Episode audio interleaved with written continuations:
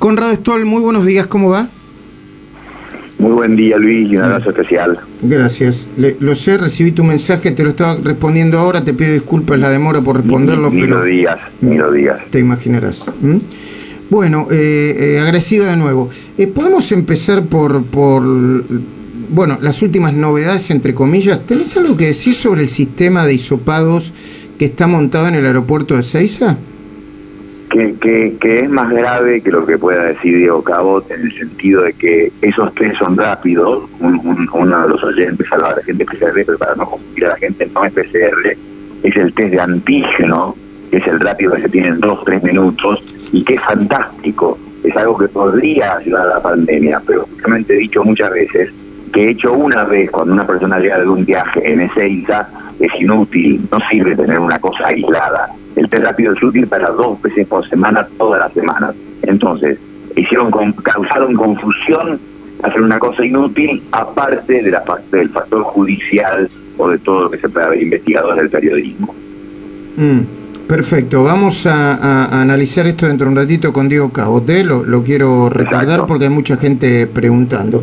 Bueno, te quiero preguntar también por... Eh, eh, la variante andina de COVID es la que más creció en circulación en la ciudad. ¿Tenías ese dato vos y qué implica y qué significa? La variante andina es la C37, se empezó en Perú aparentemente, Ecuador, Chile. Eh, eh, tenía una proporción alta en esos países.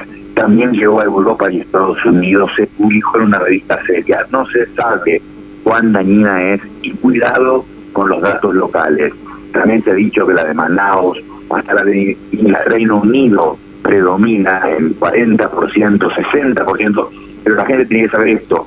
Esas proporciones son de muy poquitos testeos.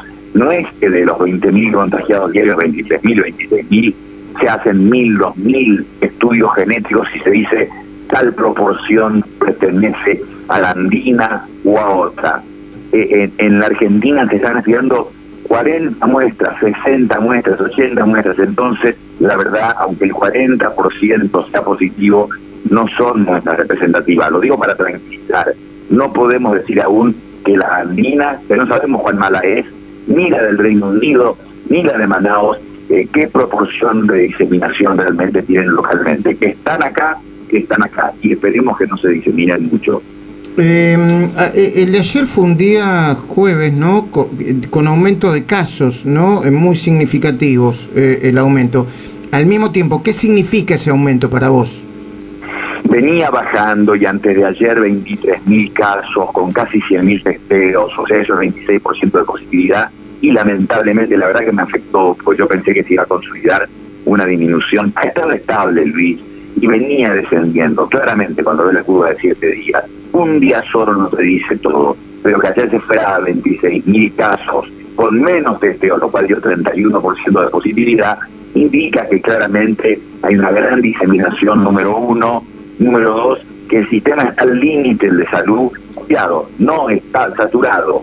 Eh, eh, hay lugares saturados porque hay lugares tan débiles de salud, hay centros médicos públicos y privados que son muy débiles, no están ni habilitados en otros países del mundo. Pero en general, el mío, por lo menos puedo hablar, seguimos internando gente permanentemente, entonces se compensa un poco, pero pero no podemos mantener este rango de veintipico mil infectados por día, muchos días más. Por lo tanto, las restricciones son razonables restricciones selectivas, nunca total. Se sabe que las selectivas son tan efectivas como la restricción total.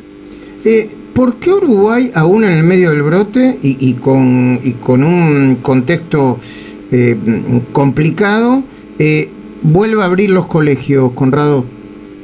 Qué buen punto que vos sacás, este, porque eh, sí, el, presidente de la calle Pou eh, dijo que se abran los colegios, cuidado, va a ser una cosa que empieza el 3 de mayo y es muy progresiva, ¿eh? empieza primero rural, empiezan con colegios con menos gente. los uruguayos planifican, hacen las cosas muy inteligentemente. O sea, abren los colegios, pero lo van a hacer de una forma escalonada, progresiva. ¿Por qué? De nuevo, porque ya sabemos, los colegios, especialmente el primario, no diseminan significativamente la pandemia. Esto ya está estudiado y medido. Y además, por otro lado, sabemos el daño que hace que los chicos no vayan al colegio. No solo el daño académico, sino que sabemos que hay un tema de alimentación, de abuso infantil, que los profesores, los maestros son los que lo detectan.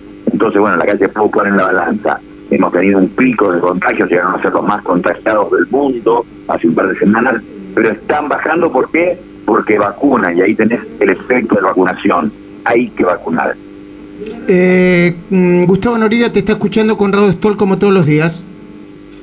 Hola, Conrado, buen, día. Eh, te complemento, Conrado, un, un dato que si bien es cierto que ayer subieron, también es cierto que bajaron en el intersemanal, viste que si vos comparás día a día, que la semana tiene cada día de la semana tiene características propias. Y si tomás el jueves de la semana pasada, bajó en provincia de Buenos Aires y también bajó en la ciudad de, Buenos Aires. Así que pondría un poquito, relativizaría el, dato malo y lo pondría en ese contexto. ¿Cómo lo ves eso?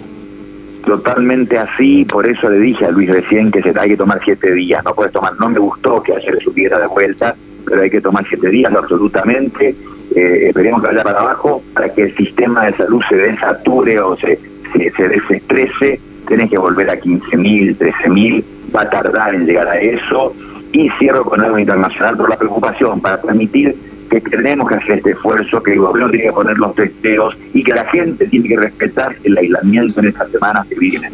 Brasil ha pasado los 400.000 muertos y sigue vacunando lentamente y la India, la situación es tan grave que Estados Unidos le dice a sus ciudadanos que se vayan del país, que dejen a ese país. Y con respecto a vacunar, hay que vacunarse sin dudarlo. Miren la paradoja un médico que posteaba muchas cosas en las redes sociales contra las vacunas y también decía que esto se curaba inhalando vapor, acaba de morir por COVID en África.